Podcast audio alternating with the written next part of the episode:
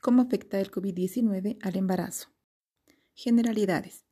La infección por el virus SARS-CoV-2 ha afectado a una gran parte de la población mundial desde el mes de diciembre del 2019. Las manifestaciones clínicas en pacientes embarazadas con COVID-19 son parecidas a la población general. El gol estándar en el diagnóstico de esta enfermedad es la reacción en cadena de polimerasa con transcriptasa reversa en tiempo real, es decir, el PCR. Se recomiendan imágenes diagnósticas de tórax como radiografías y tomografías para la evaluación completa en pacientes embarazadas sospechosas de COVID-19. Las embarazadas no parecen tener una mayor susceptibilidad para contraer la infección ni para presentar complicaciones graves, pero los datos existentes son limitados. Las complicaciones de una gestante deberían ser identificadas y tratadas de forma precoz y se deberá considerar la presencia de comorbilidades, como hipertensión arterial o diabetes pregestacionales, enfermedades cardiopulmonares y renales, infecciones de VIH con un recuento de CD4 menor a 350 y tratamientos inmunosupresores o tratamientos con corticoides equivalentes a una dosis mayor a 20 miligramos de prednisona durante más de dos semanas. Complicaciones fetales. Los datos actuales no sugieren un mayor riesgo de aborto o pérdida gestacional precoz en gestantes con COVID-19. Se han reportado algunos casos de posible transmisión intrauterina, pero esta es muy poco frecuente y no parece que la infección por COVID pueda producir defectos congénitos. En estudios amplios en gestantes con otros tipos de neumonía vírica se ha evidenciado que existe un riesgo incrementado de parto prematuro, restricción de crecimiento intrauterino pérdida de bienestar fetal intraparto. En el caso particular del riesgo de un parto prematuro, la mayoría de los casos reportados son secundarios a prematuridad inducida por complicaciones respiratorias y para preservar la salud materna. Clasificación de la gravedad y criterios de ingreso en gestantes con COVID-19. Se clasifica en infección leve, moderada y grave. Infección leve los síntomas son locales en vías respiratorias altas, como tos laringia y rinorrea, y puede cursar con síntomas inespecíficos como fiebre o dolor muscular. En la infección moderada ya se cuenta con una neumonía leve, la cual es confirmada con radiografía de tórax que muestra un infiltrado intersticial uni o bilateral y sin signos de gravedad. La saturación de oxígeno al aire ambiente es mayor al 92%. Presenta además fiebre, tos, disnea y taquipnea. No necesita de vasopresores ni asistencia ventilatoria. Se presentan alteraciones analíticas como un PCR mayor a 10 linfocitos, ferritina mayor a 800 nanogramos por ml y deshidrogenasa láctica mayor a 450 unidades sobre litro la cual está relacionada con un mayor riesgo de severidad. En este caso, se indica la hospitalización. Infección grave. Aquí se presenta una neumonía grave, fallo de uno o más órganos, saturación de oxígeno menor a 90% al aire ambiente, frecuencia respiratoria mayor a 30 por minuto y se requiere del uso de vasopresores. Se presenta también un distrés respiratorio donde los hallazgos clínicos y radiográficos serán sin infiltrados bilaterales. Un déficit de oxigenación con índice de saturación de oxígeno y FIO2 menor a 315. Puede existir sepsis, la cual se identifica como un cambio agudo en la escala de QSOFA mayor a dos puntos. Esta escala toma en cuenta tres parámetros y cada parámetro tiene el valor de un punto.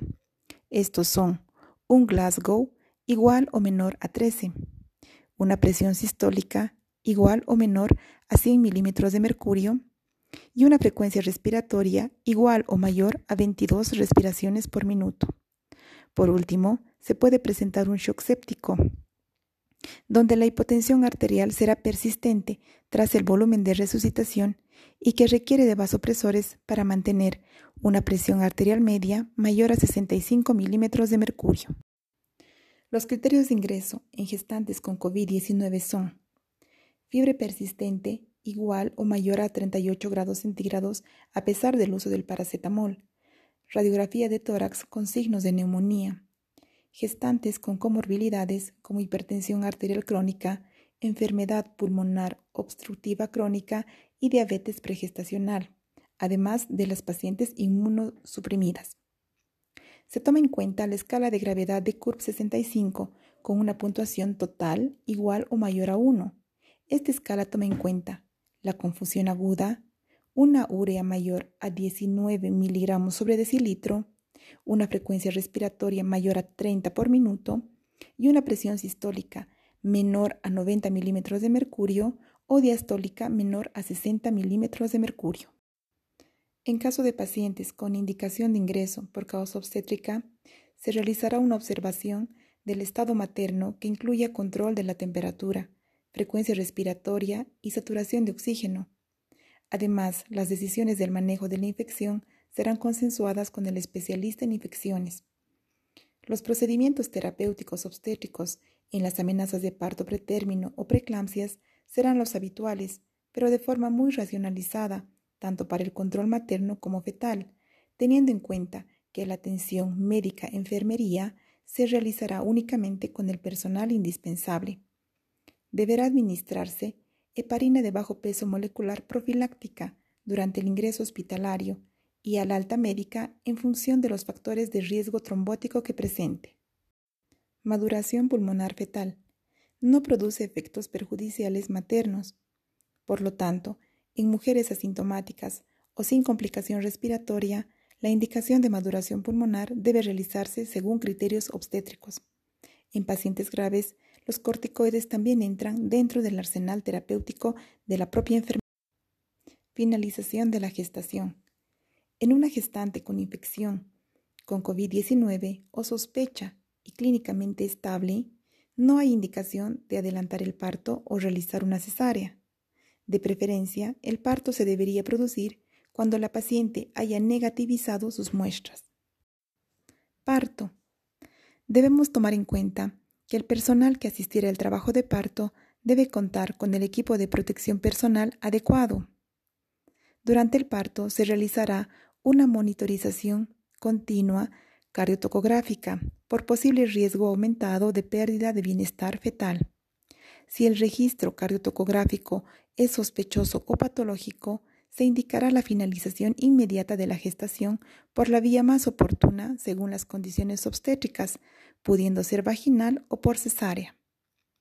Control de la temperatura, frecuencia respiratoria y saturación de oxígeno horaria se minimizarán las exploraciones vaginales y se minimizará las amniotomías. La analgesia loco-regional no está contraindicada en gestantes con sospecha o infección confirmada de COVID-19. En una paciente infectada, el momento de mayor riesgo de exposición de los profesionales al virus es el relacionado con la exposición y contacto directo con gotas provenientes de la vía aérea debemos considerar abreviar el periodo expulsivo. Los pujos pueden verse dificultados por la necesidad de la utilización de la mascarilla por parte de la paciente.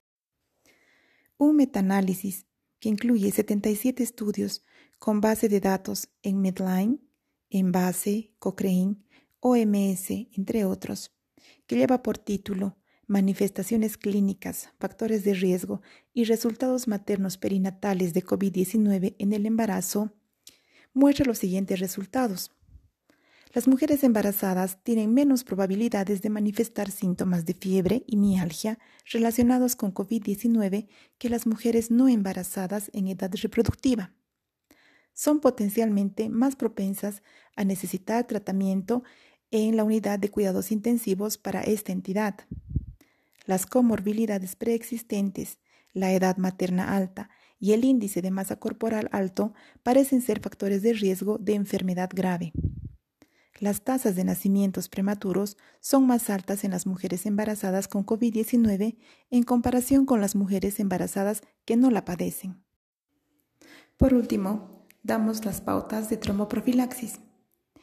Si se trata de una infección asintomática leve en una paciente que no requiere ser ingresada o internada, se indica heparina de bajo peso molecular de manera profiláctica durante 10 días. Si la paciente es ingresada por causa obstétrica, se administra heparina en el ingreso y se indica heparina durante 10 días para el domicilio. Durante el puerperio, se administra heparina de manera profiláctica al ingreso y se indica heparina durante 6 semanas eh, al posparto. Si se trata de una infección moderada a grave de una paciente con menos de cuatro factores de riesgo, se administra heparina de forma profiláctica y para el domicilio se indica heparina durante 30 días. Si la paciente cuenta con más de cuatro factores de riesgo, además de la heparina al ingreso, indicaremos heparina durante seis semanas posparto. Por último, durante el puerperio se administra heparina pero en la dosis ampliada y se indica heparina profiláctica durante seis semanas. Las dosis de la heparina son las siguientes. Si la paciente pesa entre 50 y 90 kilogramos, la dosis es de 40 miligramos día. Si la paciente pesa menos de 50 kilogramos, la dosis es 20 miligramos por día. Si la paciente pesa más de 90 kilogramos, la dosis es 40 miligramos cada 12 horas. La dosis ampliada es 40 miligramos cada 12 horas. Y por último, la terapéutica es de 1 miligramo kilo peso cada 12 horas. Gracias.